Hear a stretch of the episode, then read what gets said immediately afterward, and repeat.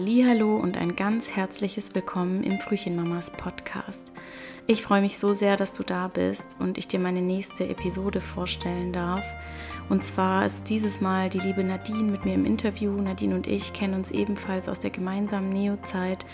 Unsere Kinder sind bis auf ein paar Tage nahezu gleichzeitig geboren und ähm, wir haben viel Zeit zusammen verbracht in dieser ähm, schwierigen Phase unseres Lebens und ähm, ja, ich freue mich sehr, dass sie im Interview die ganze Geschichte mit allen Details äh, teilt und ich hoffe sehr, dass du dir daraus was mitnehmen kannst. Also viel Spaß beim Reinhören.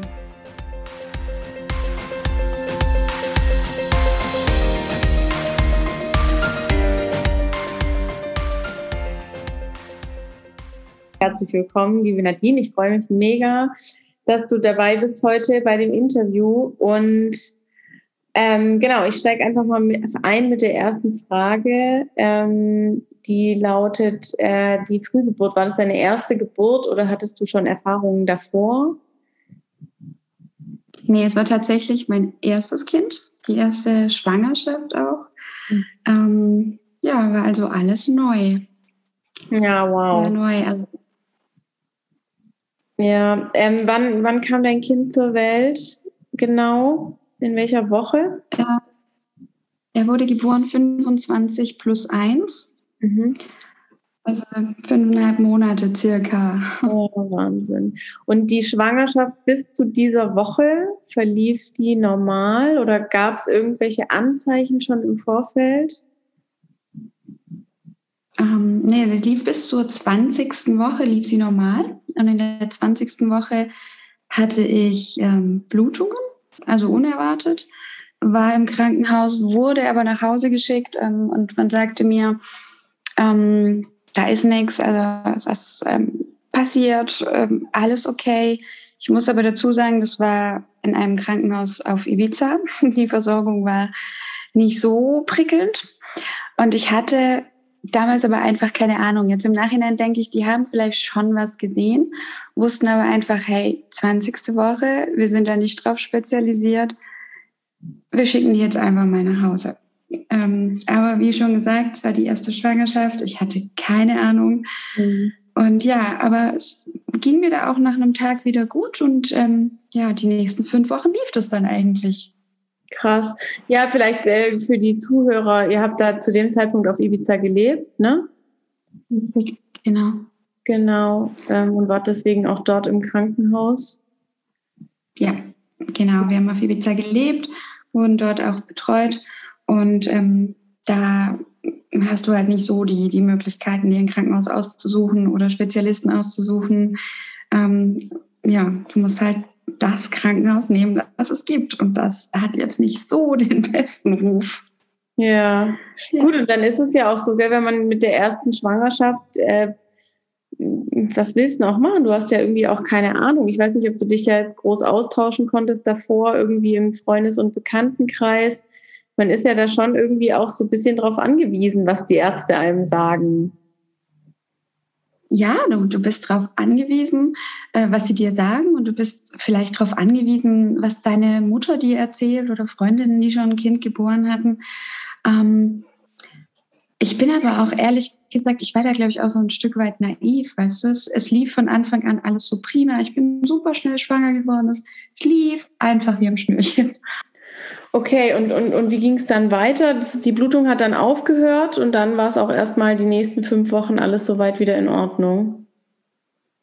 Genau, also mir ging es mir ging's wunderbar, es war toll und wir hatten dann auch ähm, geplant, nach Deutschland zu fliegen, um die Familie zu besuchen, damit äh, die Familie mich mal schwanger sieht. Das mhm. war der Plan. Mhm. Und ähm, an dem Morgen des Fluges, ich hatte so ein bisschen so einen harten Bauch und es hat, ähm, ja, es hat so ein bisschen sich anders angefühlt. Aber auch da dachte ich wieder, naja, die Aufregung, ähm, der Flug, die Familie wieder zu sehen. Ich habe dann auch schon gehört, so von anderen Mamas, naja, manchmal wird der Bauch dann hart, wenn du auch ein bisschen Stress hast oder so. Mir auch nichts dabei gedacht und bin dann ähm, mit dem Okay der Ärzte in der 25. Woche, wie gesagt, in das Flugzeug gestiegen.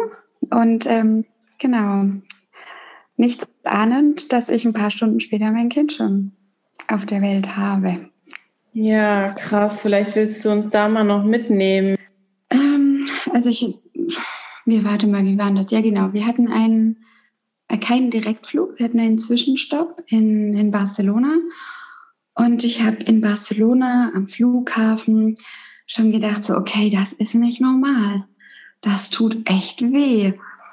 Ähm, hab aber ich habe 0,0 an Wehen gedacht. Also ganz ehrlich, wer denkt in der 25. Woche an Wehen? Also ich, ich hatte nicht dran gedacht. Und ähm, ich habe dann irgendwie nur zu meinem Mann immer gesagt, ah, das ist schon echt unangenehm und das tut schon echt richtig weh. Ich muss mich jetzt auch mal kurz hinsetzen. Ich kann echt nicht mehr. Ähm, was ich nicht gewusst habe, also mein Mann hat tatsächlich schon ein Stück weiter gedacht und hatte ähm, die Wehen schon im Hinterkopf und hat meine Mutter angerufen. Und meine Mutter hat mich dann gebeten, auf die, auf die Uhr zu schauen. Und ähm, ja, es war dann tatsächlich so, dass diese Schmerzen ähm, ja im Abstand von allen drei Minuten kamen. Krass.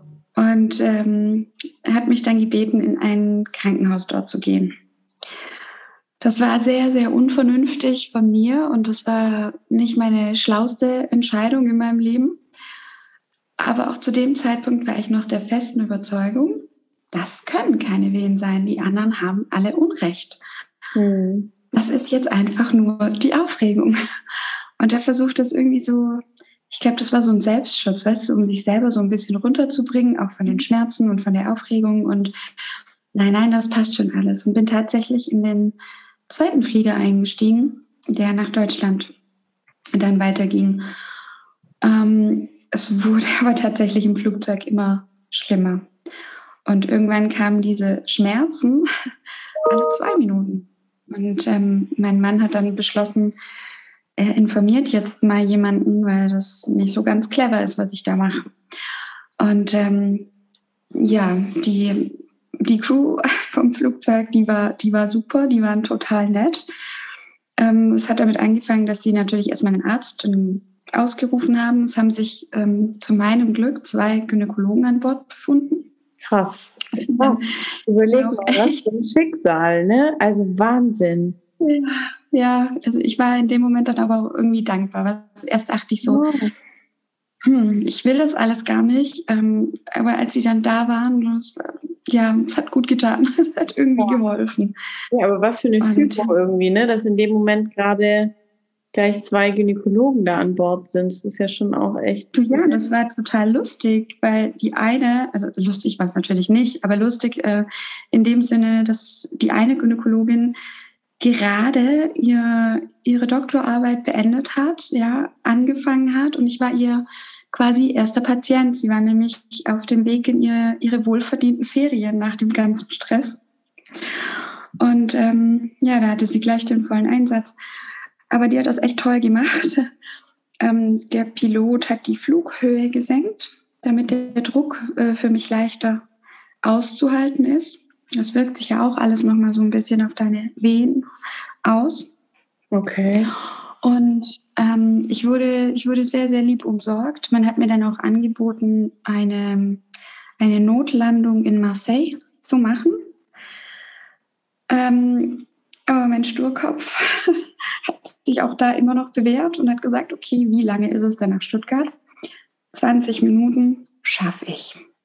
Kriegen wir hin. Hm. Fliegt mich nur irgendwie äh, ans Ziel. Und ähm, als wir gelandet sind, äh, war dann auch, das Krankenhaus war ja schon informiert, der Notarzt war da und sie haben mich äh, mitgenommen. Und der Plan war, äh, mich vom Stuttgarter Flughafen aus nach Tübingen zu bringen. Ähm, ich wurde dann aber auf dem Rollfeld noch untersucht und man hat einfach gemerkt, okay, der Muttermund ist schon so weit offen, das schaffen wir bis Tübingen nicht mehr. Und ähm, ich bin daher nach Filderstadt in die Filderklinik gegangen oder gebracht worden. Ähm, aber auch da echt ein Riesenlob an die Filderklinik. Die haben sich nämlich gleich mit Tübingen in Verbindung gesetzt und haben gesagt, Leute, hört zu, so und so sieht's aus, äh, 25. Woche, da sind wir nicht drauf vorbereitet. Das ja. können wir nicht machen. Aber ähm, haltet euch bereit. Und ähm, so war es dann auch. Also ich habe dann Wehenhämmer bekommen, ähm, die nicht funktioniert haben. Ich habe ähm, die Lungenreife gespritzt bekommen, ähm, die natürlich dann auch nicht mehr funktioniert hat, weil äh, wir sind gegen halb drei gelandet und Santiago wurde gegen 17.20 Uhr, meine ich, war es, äh, per Notkaiserschnitt geholt, weil er ähm, sehr, sehr schwache Herztöne hatte. Mhm. Und ähm, ja, und ähm, aber als er auf die Welt kam, war tatsächlich das Team aus Tübingen schon da und haben ihn direkt in Empfang genommen.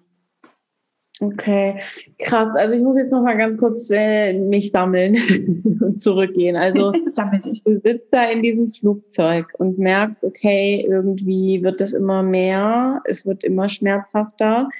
Der Pilot äh, senkt seine Flughöhe. Also man muss sich ja auch mal überlegen, was da für Prozesse dahinter stehen, gell? Irgendwie. Also es ist ja nicht so, dass er einfach sagen kann, so ich gehe jetzt mal runter, ne? sondern da steckt ja echt viel dahinter. Und dann sind da zwei Gynäkologen an Bord, die dich da irgendwie mit durchbegleiten.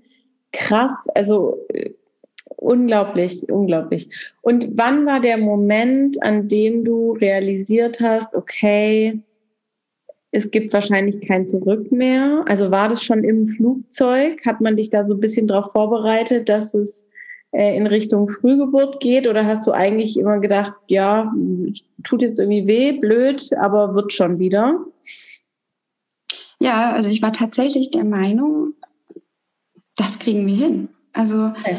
ähm, es war zwar klar, okay, da kommen gerade im zwei Minuten Abstand Wehen und ähm, man hat mich auch dazu angehalten, die Beine ganz fest zusammenzukneifen, auf keinen Fall zu pressen, egal was kommt mhm. ähm, weil es eine Frühgeburt geben könnte.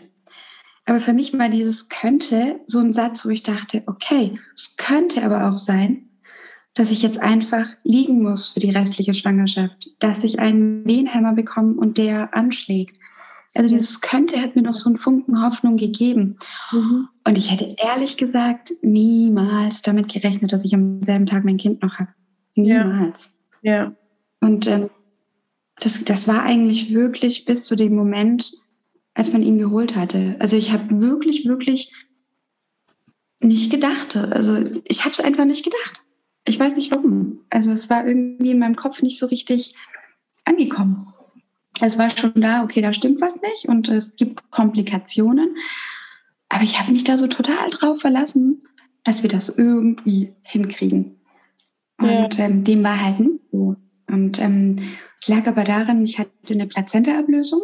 Mhm. Das war auch, auch der Grund für diese frühzeitigen Wehen.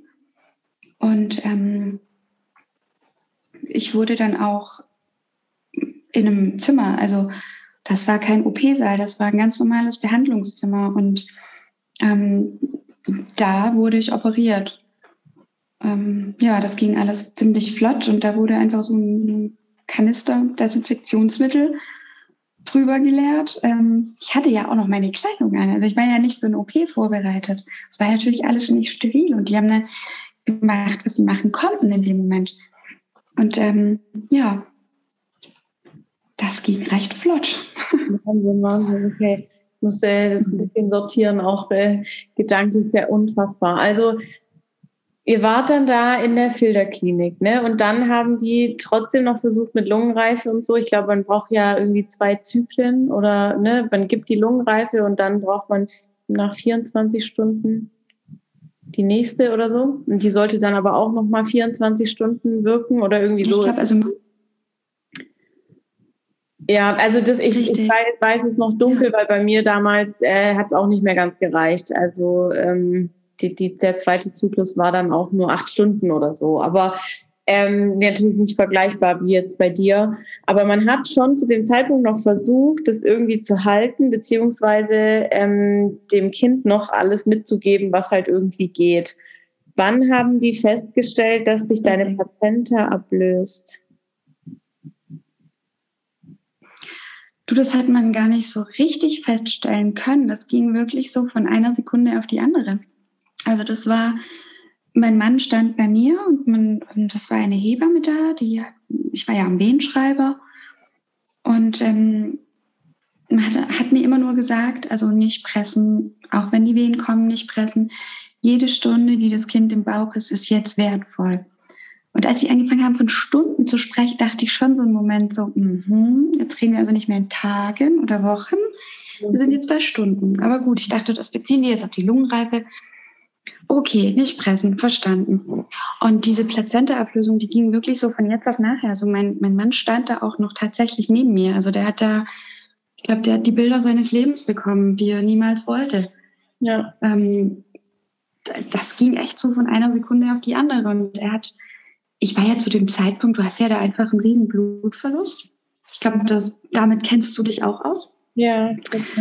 Ähm, und da bist du auch nicht mehr so ganz da. Also ich habe so die letzten, die letzten Minuten eigentlich gar nicht mehr so richtig mitbekommen. Und ähm, mein Mann hat einfach nur gesagt, es war einfach in einem Moment, es war wahnsinnig viel Blut da und äh, die Hebamme hat einen, einen Notfallknopf gedrückt. Mhm. Und er sagte, es waren wirklich innerhalb von, von fünf Sekunden standen da gefühlt 20 Leute in dem Zimmer. Und dann ging das schon los. Also das war so, also ich hatte gar nicht den, den Moment oder ich hatte auch gar nicht die Zeit, hm. mir da so groß Gedanken zu machen. Weißt du, es war so zack und äh, ja, jetzt geht's los. Oder was heißt, jetzt geht's los? Ich habe es ja nicht mal mitbekommen, dass es losgeht. Ja, es passiert dann einfach alles. Ne? Da, ist, da kommt, glaube ich, alles zusammen. Das Thema Blutverlust ist, ist irgendwie, ja, krass, dass du es sagst. Das habe ich so noch gar nie gesehen. Aber klar, natürlich, irgendwann lassen halt dann auch die Sinne nach, gell? Wenn man, ähm, ja, krass, okay. Und ähm, dann haben sie diesen besagten Kanister über dich drüber geleert und haben aufgemacht und äh, losgeht. Also krass. Ich denke mal, dass diese, hattest du irgendwie eine tiefsitzende Plazenta oder sowas? Ist da was bekannt gewesen? ähm, dass Nein, aber der Plazenta generell irgendwie nicht stimmt oder dass es da eine ähm, einfach von der Platzierung her irgendwie ein Thema gab oder so, war gar nichts bekannt. Mhm. Nein, da war überhaupt gar nichts bekannt. Also es war, wie gesagt, eigentlich bis, bis dato äh, überhaupt nie das Thema. Mhm. Aber im Endeffekt war natürlich wahrscheinlich das der Punkt, warum es deinem Kind dann auch so schlecht ging. Ne? Klar, wenn die Plazenta sich beginnt abzulösen, dann wird es richtig unschön. Ja, okay. Richtig. Gut, und dann, also um Gottes Willen, ne, auch wenn man mal überlegt, die werden nämlich, glaube ich, immer so ein bisschen vernachlässigt, die armen Männer, gell? Aber also wie schlimm es gewesen wäre, auch für deinen Mann, das mit anzusehen, ja. völlig machtlos zu sein, ne? Und da daneben zu stehen und sich einfach nur weiß ich nicht, anzugucken, was da gerade passiert und du kannst nichts machen. Nee. Also wurde, also er hat es mir erzählt, also ich meine, ich habe es ja nicht mitbekommen, er hat gesagt, er wurde einfach verständlicherweise rausgeschubst. Mhm. Also man hat ihn sanft, aber bestimmt aus diesem Zimmer rausbuxiert und er stand dann auf dem Gang und wusste natürlich selbst gar nicht, was los ist. Also er wusste nicht, was ist mit meiner Frau, was ist mit meinem Kind. Ähm, was passiert da drin gerade? Und in dem Moment hat natürlich auch keiner Zeit gehabt, jetzt sich äh, um ihn zu kümmern oder ihn zu informieren, was los ist. Er hat halt nur sich, ja, seine, seine Thesen abgeleitet aus dem Wort äh, Notse äh, Notsektio und äh, Plazenta-Ablösung. Er dachte so, okay. Hm. Äh, und mit diesen beiden Begriffen ist er halt stehen gelassen worden. Hm. Und das war, glaube ich, für ihn auch nicht so. Nee. Nicht so einfach.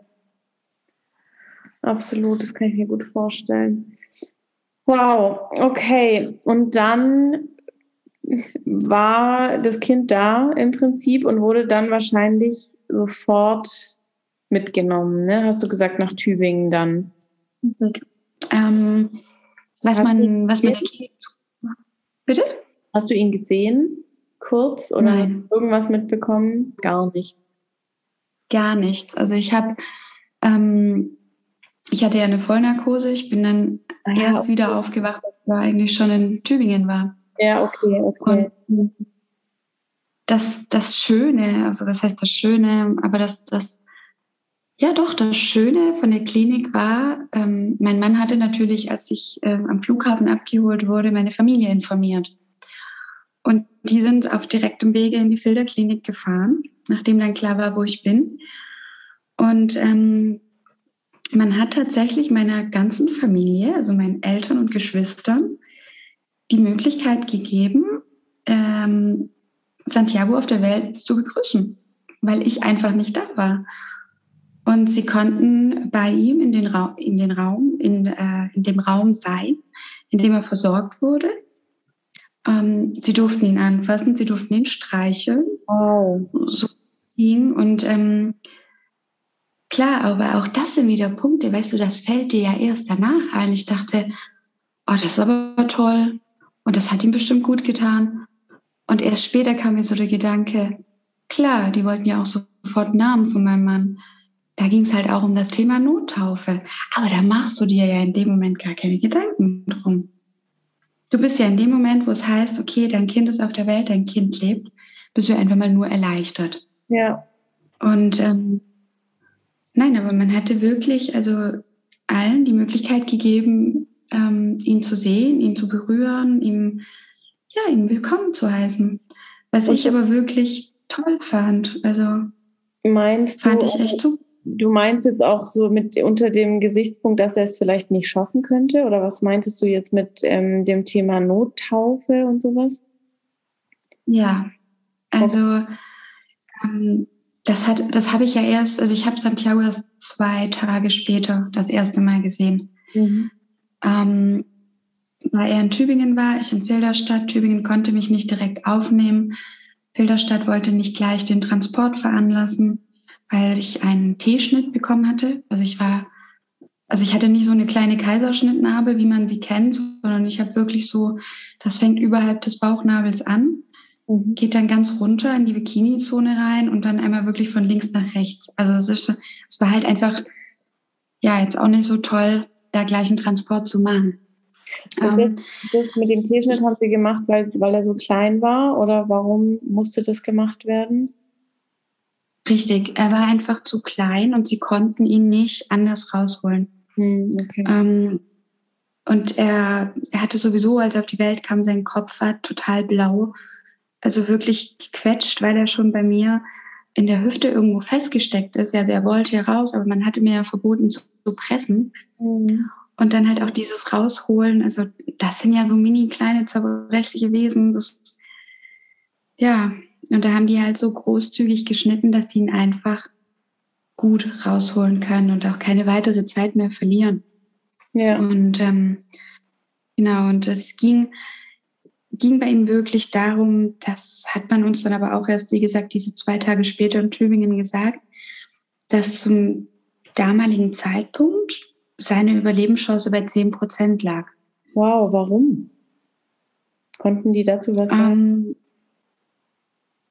ja, also es war das Problem bei ihm, dass er die letzten Minuten, Stunden, das weiß man nicht so genau, nicht mehr so gut versorgt wurde natürlich. Mhm. Ähm, und man musste ihn tatsächlich nach der Geburt äh, zehn Minuten reanimieren. Okay. Wow. Und ähm, da wusste man einfach halt auch nicht, weißt du, was kommt da noch nach? Ja. Was kommt da an Hirnblutungen? Was kommt da an äh, durch den Sauerstoffmangel, was kommt einfach. Das wusste man nicht. Ja. Das hat man mir aber in dem Moment auch gar nicht gesagt. Also das, da hat man, ja, ich weiß nicht, war das zum Schutz? War das zum, ich, ich kann es ja nicht sagen. Eigentlich hätte ich mir gewünscht, ich hätte es gewusst. Ähm, aber ich habe es tatsächlich erst zwei Tage später in Tübingen erfahren. Ja, die Frage ist, was hätte es dir gebracht, hättest du es gleich gewusst? Also die Frage ist ja auch immer, hättest du es in dem Moment überhaupt verarbeiten können? Ist dir, wäre dir die, die mögliche Konsequenz oder die Bedeutung von sowas in dem Moment irgendwie bewusst gewesen? Ähm, ja. Naja, ich hatte ja, ich habe ja in diesen zwei Tagen, in denen ich in Filderstadt war, alle Hebel in Bewegung gesetzt, um nach Tübingen verlegt zu werden. Mhm. Und ich vermute, dass wenn ich mir dieser also klar wusste ich, dieses Kind hat ein Risiko und klar wusste ich, es ist wichtig, dass ich bei ihm bin und, und ich wollte das auch und ich wollte mein Kind sehen und anfassen und bei ihm sein.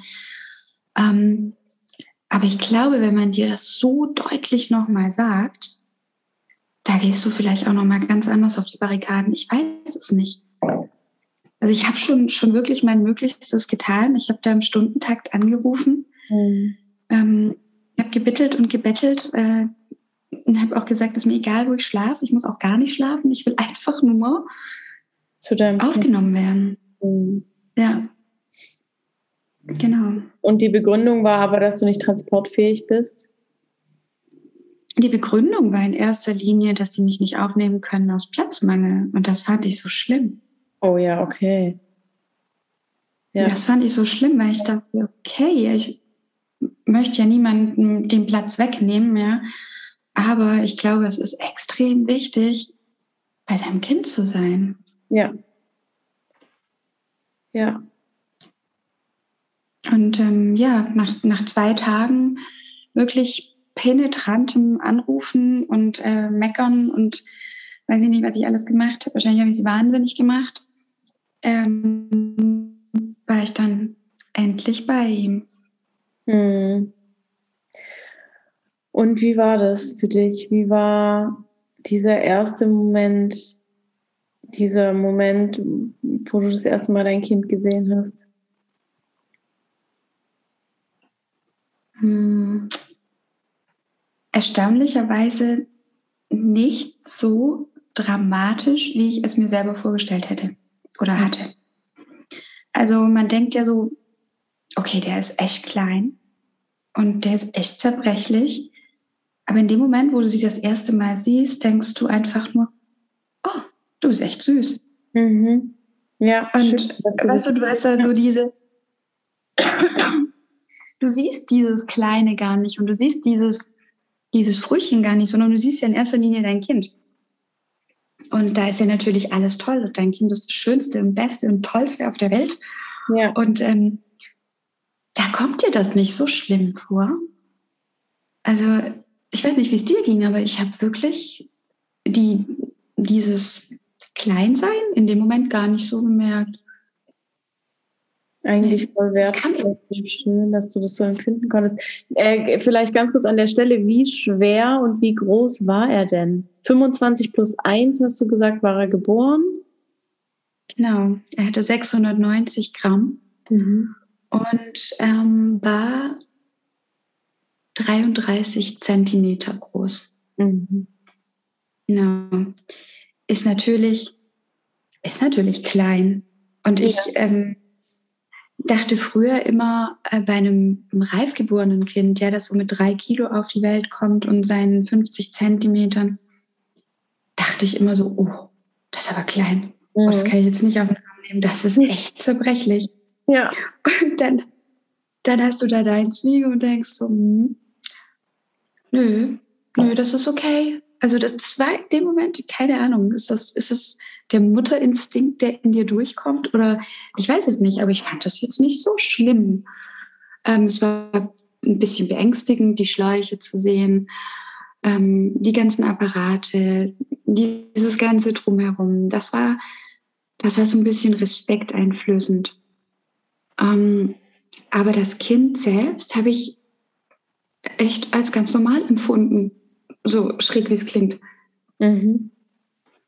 Ja, voll schön, mega, also richtig toll. Ich kriege richtig Gänsehaut, wenn ich das höre, weil ich das echt äh, super finde, weil ich glaube, dass es vielen ähm, eben auch so geht, dass sie erstmal total geschockt sind. Äh, ja, es kommt ja, glaube ich, da auch einfach auf die Erwartungshaltung an, die man hat, ne? Und äh, im Endeffekt auch bei dir erstes Kind, was erwartet man schon groß, ne? Also selbst wenn es jetzt alles normal gelaufen wäre, ist ja dieser Moment, das Kind das erste Mal zu sehen, wahrscheinlich erschrickt man dann trotzdem, ja, wenn man ein reif geborenes Kind kriegt, weil wie du gerade auch gesagt hast, klein sind die ja irgendwie trotzdem, auch wenn die drei Kilo haben. Ja, äh, von daher ist das, glaube ich, auch immer eine Frage der Erwartungshaltung. Aber ich finde es super schön, dass du das so äh, positiv erlebt hast. Also finde ich richtig toll. Ähm, wann hast du dann zum ersten Mal auch richtig Körperkontakt gehabt? Also im Sinne von nicht nur die Hand drauflegen, sondern durftest ihn dann auch äh, mal rausnehmen oder auf dir haben oder so?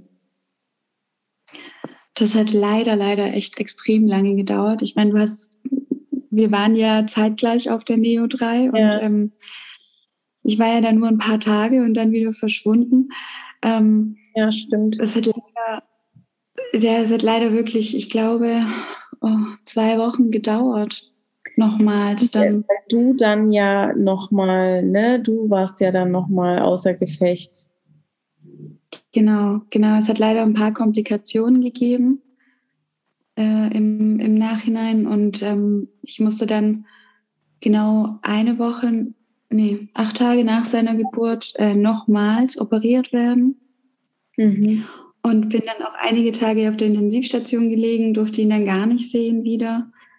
Ähm, und ja, musste dann erstmal wieder so weit äh, aufstehen können, dass wir Känguruen durften. Ja. Und das war wie Weihnachten, Ostern, da war alles an einem Tag. So, ja. weißt du, nach, nach zwei, drei Wochen ähm, endlich mal die Möglichkeit zu haben, dein, ja, dein eigenes Kind einfach mal auf den Arm zu nehmen. Weißt du, das musst du dir mal vorstellen. Also, ja. das ist echt verdammt lange.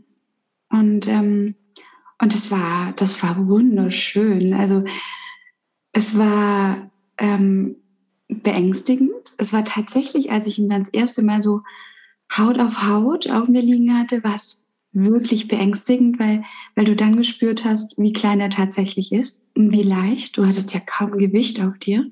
Ja. Ähm, man war super nervös oder ich war zum Beispiel super nervös, weil ich nicht wusste, wie ich ihn anfassen soll. Ja. Oder wo darf ich dann hinfassen und wo nicht. Und ich wollte ihm nicht wehtun. Und ähm, aber es war trotzdem, es war, es war mega schön. Also da, da sind dann auch wirklich die Tränen geflossen, aber mhm. vor Glück. Also wirklich dann Freudentränen und es war, es war ein super schöner Tag. An den kann ich mich auch ganz genau erinnern. Also es gibt so, so ein paar Tage aus den vier Monaten, die ich so, so ganz klar und, und ganz gut in Erinnerung habe. Und ähm, ja, das ist so, so einer davon oder dieser Moment. Ja. Ja, mega schön. Vier, vier Monate wart ihr insgesamt ne, in der Klinik. Richtig, ja. Genau. Ja. Vier Monate mit Höhen und Tiefen.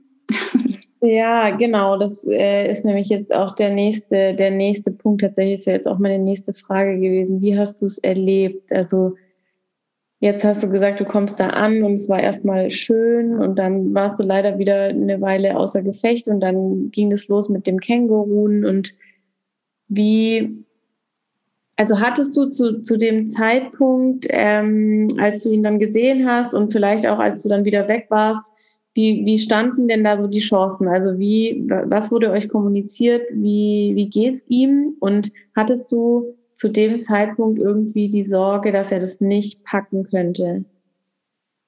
Oder war das im Prinzip für euch dann erledigt? Nein, also ich muss dir sagen, ich habe, als ich ihn das erste Mal gesehen habe, und meinem Mann ging es erstaunlicherweise genauso. Wir haben ihn gesehen und wir waren einfach zu 100 Prozent überzeugt, der schafft das. Mhm. Der macht das. Das gab so gar keinen Zweifel. Ähm, ab dem ersten Tag, äh, als ich wirklich, also ihn sehen durfte das erste Mal, war für mich klar, das packt er.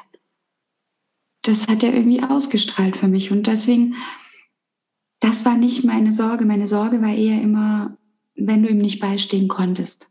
Mhm. Ähm, also wenn ich nicht bei ihm sein konnte oder ähm, auch manchmal durfte, ja. Ähm, wo dann als Mutter einfach das Gefühl aufkommt, du lässt dein Kind im Stich. Das finde ich, das war so das Schlimme. Ja. Ähm, es gab natürlich immer Momente, er hatte, er hatte ähm, einige Probleme, die, die noch behandelt werden mussten. Er musste auch nochmal operiert werden. Deswegen, Und ähm, kannst du da drauf eingehen irgendwie? Noch ein bisschen? Ja, also er hatte, das erste Problem, das er hatte, war ähm, ein Loch zwischen Herz und Lunge. Mhm. der uns allen bekannte Duktus, der sich ja normalerweise wieder schließt.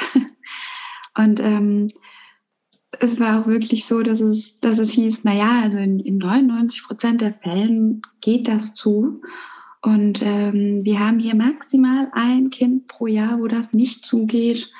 Und machen Sie sich keine Sorgen. Und ja, wir gehörten zu diesem einen Prozent und diesem einen Kind.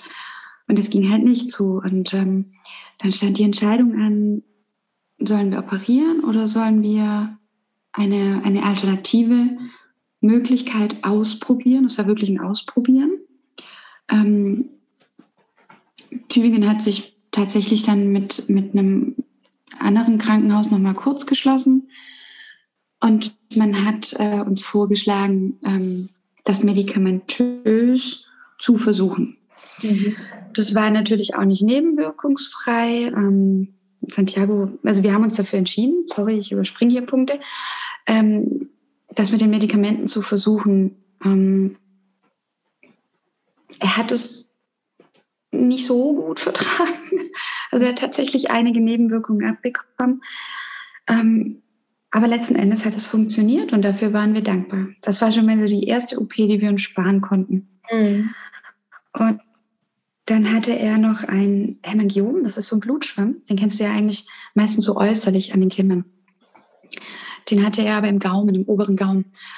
Und ähm, der musste entfernt werden, ähm, da er ja ständig Blut erbrochen hat und das halt einfach auch die Gefahr bestand, dass das weiter hoch Richtung, Richtung Gehirn geht. Und das wurde dann operiert. Ähm, ja, das waren immer so Rückschläge, die du dann halt hast. Also das sind diese Höhen und Tiefen. Und ähm, du bist äh, jeden Morgen, also wir haben, wir hatten ja in Deutschland keine Wohnung. Wir haben ja eigentlich ähm, in Spanien gelebt und das Zuhause meiner Eltern war 100 oder ist 100 Kilometer von Tübingen entfernt. Und diese Strecke hätte ich also in den ersten Wochen, Monaten gar nicht schaffen können. Ich konnte auch kein Auto fahren. Es war klar, wir, wir müssen irgendwie in Tübingen ansässig werden, um täglich bei unserem Kind zu sein. Mhm. Ähm, mein Mann ist zwischenzeitlich nach Hause geflogen. Wir haben ja unser Haus so verlassen, wie man es verlässt, wenn man für eine Woche in den Urlaub geht. Ja. Und ähm, wir hatten ja auch beide noch einen Job und also es war ja alles irgendwie nicht so geplant der hat sich dann darum gekümmert und ich bin bei Santiago geblieben und ich habe glücklicherweise das Angebot bekommen, ähm, im Ronald McDonald Haus zu wohnen.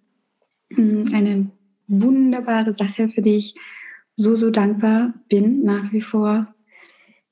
Ähm, das ist so ziemlich direkt neben der Klinik. Also du bist da in fünf Minuten bei deinem Kind, hast trotzdem eben kein Krankenhauszimmer, sondern du hast ein, ein, richtiges Zimmer, wo du einfach auch mal zur Ruhe kommen kannst.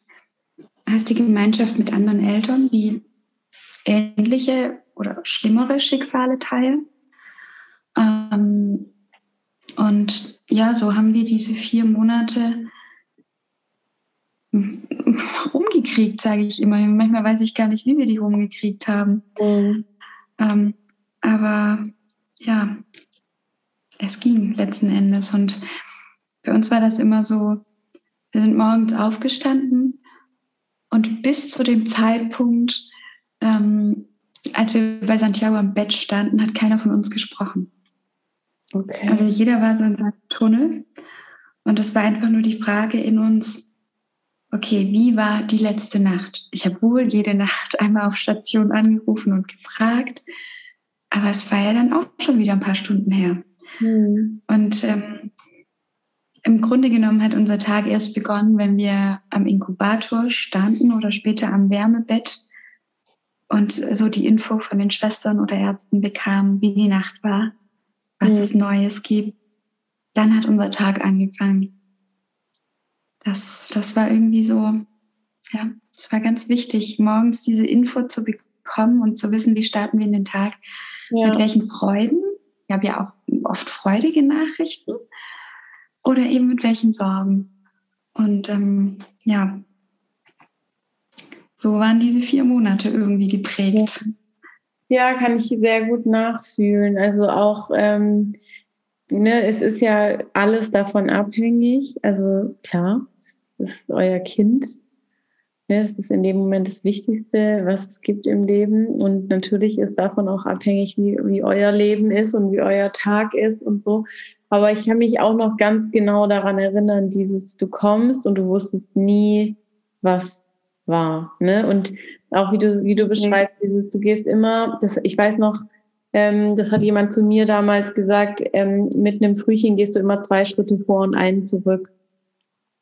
Und so hat sich das ja. die Zeit irgendwie angefühlt. Ne? Du hast ganz viele Erfolge und dann aber auch immer mal wieder so einen Rückschlag ja, wo du, wo du morgens da ankommst und es heißt auf einmal ja und jetzt äh, wir haben mit dem Medikament angefangen, weil das und das vorgefallen ist oder weil wir den Eindruck haben, es geht in die und die Richtung und dann war das wieder so ein Schlag, so ein oh, Mann. Ne? Und ähm, ja, ja, das kann ich auch noch richtig gut nachfühlen, wie, wie man da wirklich in so einer Halb-Acht-Haltung irgendwie da auf Station läuft und erstmal guckt, okay, wie gucken sie mich an? Wie, wie ja, genau, du hast dann immer schon geschaut, wenn was kommt jetzt? ja. Richtig. Mhm. Ja, du warst da echt schon so, okay, ähm, sie lächelt ganz entspannt. Mhm. Gutes Zeichen oder also wir, wir, lagen ja anfangs mit euch in einem Zimmer. Mhm. Weißt du, das erste Zimmer, den Gang geradeaus durch. Mhm. Und irgendwann lagen wir in diesem Zimmer in der Mitte da seid ihr dann schon weitergezogen. Mhm. Und für mich war das morgens immer, wenn ich diesen Gang entlang lief und es stand kein Arzt an diesem Bett, war ich schon mal erleichtert. Ja. Wenn ich da morgens entlang lief und von weitem schon so in zehn Meter Entfernung diesen Arzt am Bett sah, dann habe ich irgendwie so einen Olympiasprint eingelegt auf den letzten zehn Metern, ähm, als hätte es was geholfen. Aber äh, ja. Ja. Es, es, es, ja, es hängt, ähm, es hängt äh, oder steht und fällt sehr, sehr viel mit dieser Information am Morgen. Tatsächlich. Ja. Ja, die war, die war, auch, also, ähm, ich äh, immer noch echt Wahnsinn finde, ist, wie es ähm, zum Alltag wurde dann doch irgendwann auch. Ne? Also wie das ja. einfach, es war so das Leben morgens aufstehen, auf die Neo gehen, den ganzen Tag äh, dort verbringen, zumindest mal in der Klinik, äh, in der Kantine Mittagessen, sich im äh, ja. Zimmer treffen und was weiß ich was alles. Ne? Ähm, es ist einfach der Alltag gewesen. Es war völlig ja. Daily Business irgendwann. Ja. Ähm, kann man nicht anders sagen, ne? irgendwie. Aber vielleicht ist genau das auch das Wichtige gewesen, weißt du, dass du dir diesen Alltag schaffst, dass du dir deine Routinen schaffst. Ja. Dass du, ähm, ja, du warst so drin in dem Ding. Es gab ja nichts anderes. Im Endeffekt geht es jetzt auch dahin, also ihr seid vier Monate insgesamt in der Klinik gewesen, hast du ja gesagt, ne? Und irgendwann kam dann der Tag der Tage, der äh, berühmt-berüchtigte grüne Punkt. Genau. äh, wo man dann auf einmal dasteht und denkt, okay, wow, will ich das denn jetzt eigentlich? Wie hat sich das angefühlt, als Heimging für euch? Es waren gemischte Gefühle. Es war einerseits eine Riesenfreude, hm. so ein Kind für dich zu haben, ja, dein Kind zu wickeln, ohne dass jemand daneben du hier gerade alles nicht so 100% richtig machst. Ähm, das war natürlich eine Wahnsinnsfreude, aber gleichzeitig war da auch eine Heidenangst.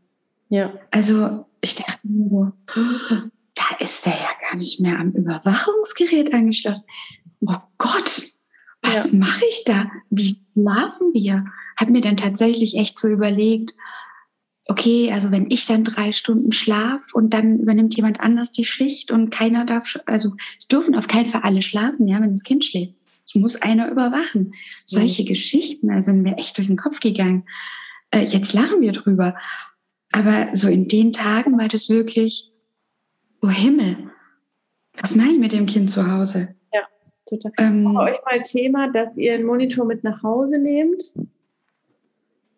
Nein, ähm, tatsächlich war es das nicht. Ähm, man hatte vermutlich, weil sie mir angesehen haben, dass ich sehr, sehr verängstigt war, sie hatten mir angeboten, ich darf gerne einen mitnehmen, wenn ich mich dadurch besser fühle.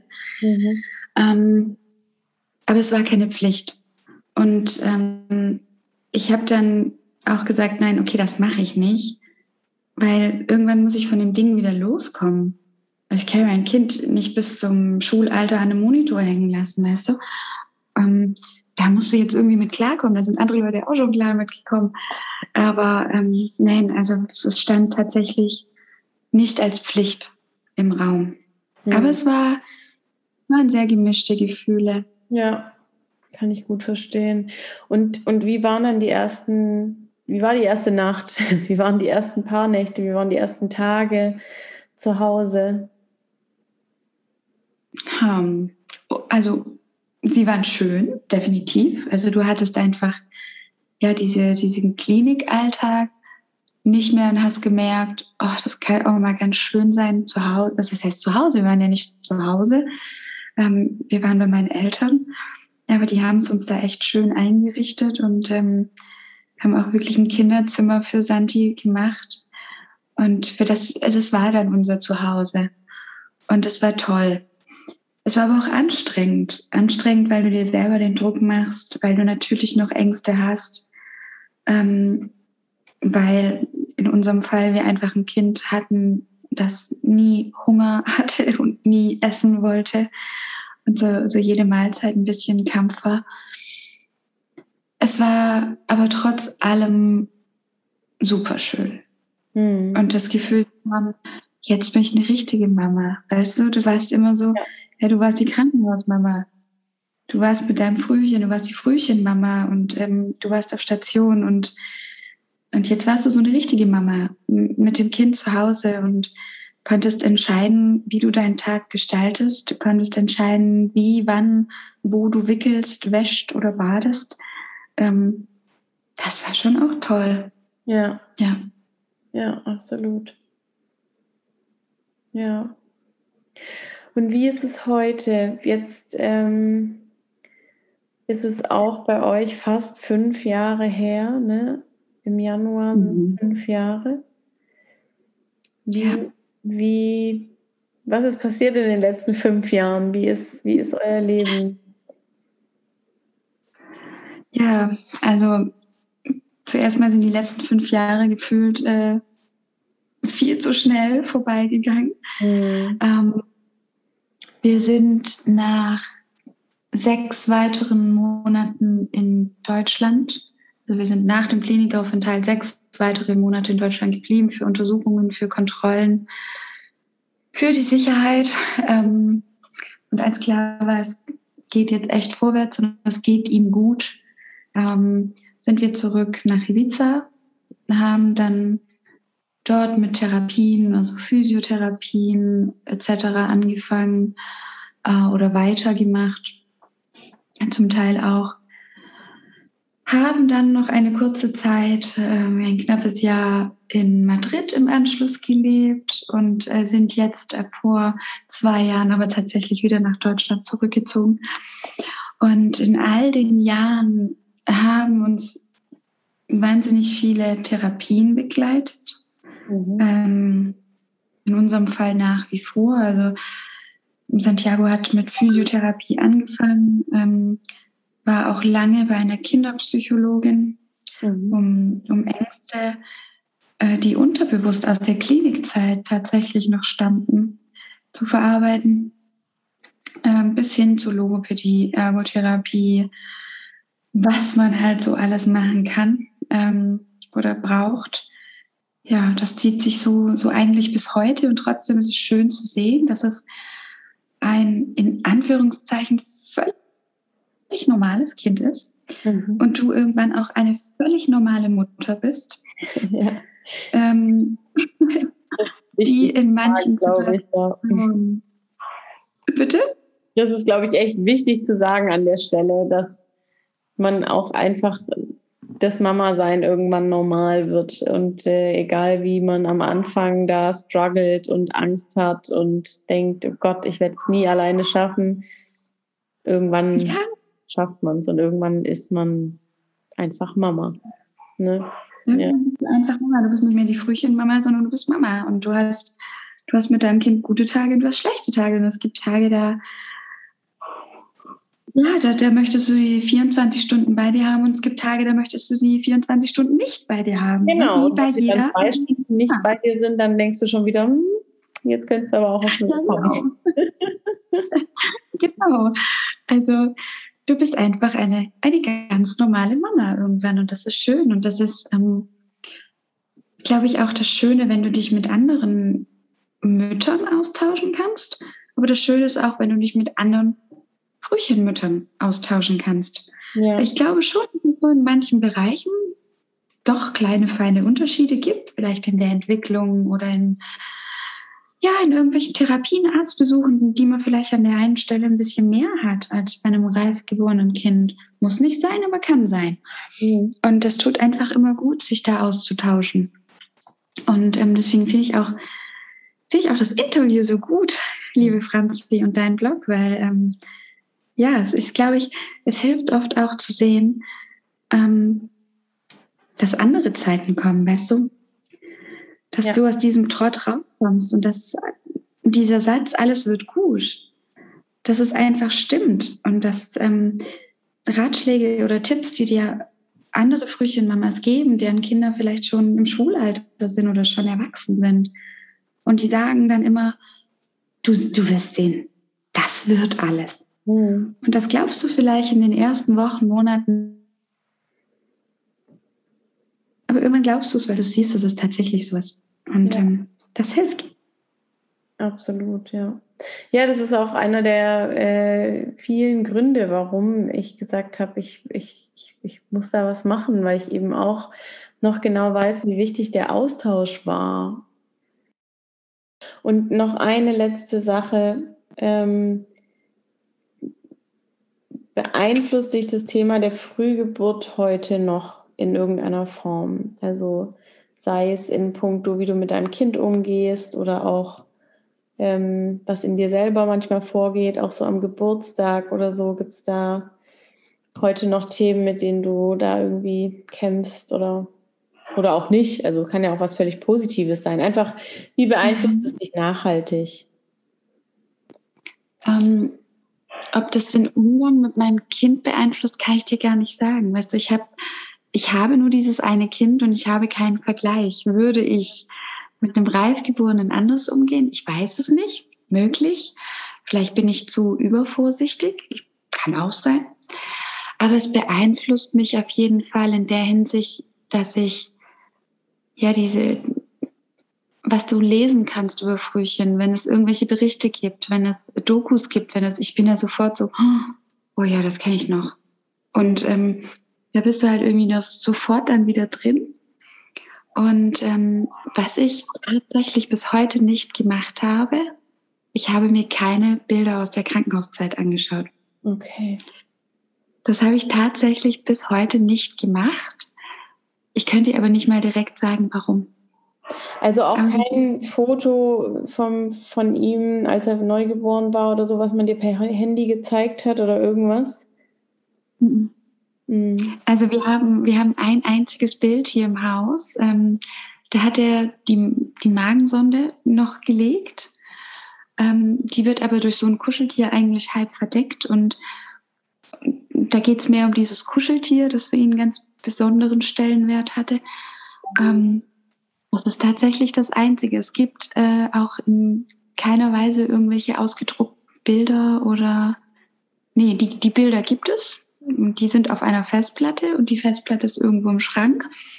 Und ich weiß nicht, wie lange sie da noch bleibt. Ähm, aber ich hatte auch noch nie das Bedürfnis, das anzuschauen. Das ist so, so der einzige Punkt, wo ich denke, okay, das ist vielleicht nicht so ganz normal. ähm, da schauen sich vielleicht dann die Eltern reif geborene Kinder doch eher an. Mhm. Ähm, das tue ich tatsächlich nicht, aber ansonsten, nein, ich glaube, ich, ich habe vielleicht oder man hat vielleicht als Frühchenmama oder lass es mich anders ausdrücken, vielleicht als Mama von einem Kind mit ähm, spezielleren Bedürfnissen hat man vielleicht einfach ein, ja, so ein größeres Feld, in dem man sich einliest, einarbeitet, eindenkt. Ähm, das vielleicht. Also das merke ich schon bei, bei Freundinnen, die, die reif geborene Kinder haben, ohne irgendwelche Schwierigkeiten, dass die mich dann schon manchmal so anschauen, so von was spricht die denn gerade? Was ist denn das wieder? Ja. Und da, ja, das ist vielleicht so ein Ding, ja, das unterscheidet das vielleicht dann nochmal und das, ja, aber ansonsten, nein, ansonsten glaube ich nicht. Ich, ich glaube wirklich, am Ende sind wir einfach nur Mamas. Ja. Du, wie alle anderen auch. Ja, voll schön. Voll das perfekte Schlusswort. Mega. Vielen, vielen lieben Dank, Nadine, dass du dir die Zeit genommen hast und dass du so offen deine Geschichte geteilt hast. Echt richtig schön. Und ich bin mir sicher, dass es sehr, sehr wertvoll ist für ganz, ganz viele Mamas da draußen. Das hoffe ich und das würde mich freuen. Wow, was für ein bewegendes Interview, was für eine spektakuläre Geschichte, die die Nadine und ihre Familie hinter sich haben. Wirklich unglaublich. Und was ich absolut bemerkenswert finde an der Stelle ist, wie positiv sie im Prinzip von Anfang an damit umgegangen ist und ähm, dass sie diese ganzen Thematiken wie, äh, es war für mich so ein Schock, mein Kind das erste Mal zu sehen oder ähm, ja, die Geschichte ist hart und schwer. Und trotzdem finde ich, dass man bei Nadine die positive Art einfach immer total spüren kann. Und das finde ich so wundervoll. Also richtig stark, dass man auch so durch so eine Zeit kommen kann. Wirklich richtig toll. Und ich bin mir sicher, dass es trotzdem viele schwere Tage gab aber am Ende des Tages hat sie immer was Positives für sich rausziehen können und ich finde, das wird ganz deutlich in dem Interview. Vielen, vielen Dank nochmal an der Stelle und ich hoffe, dass es euch gefallen hat und dass ihr auch für euch was rausziehen konntet.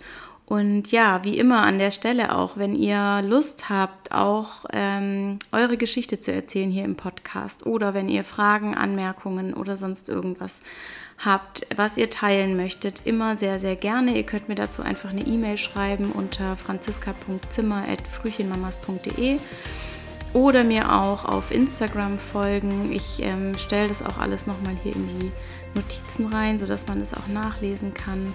Ähm, ja, und ich danke euch sehr fürs Zuhören und bis zur nächsten Folge im Frühchenmamas Podcast.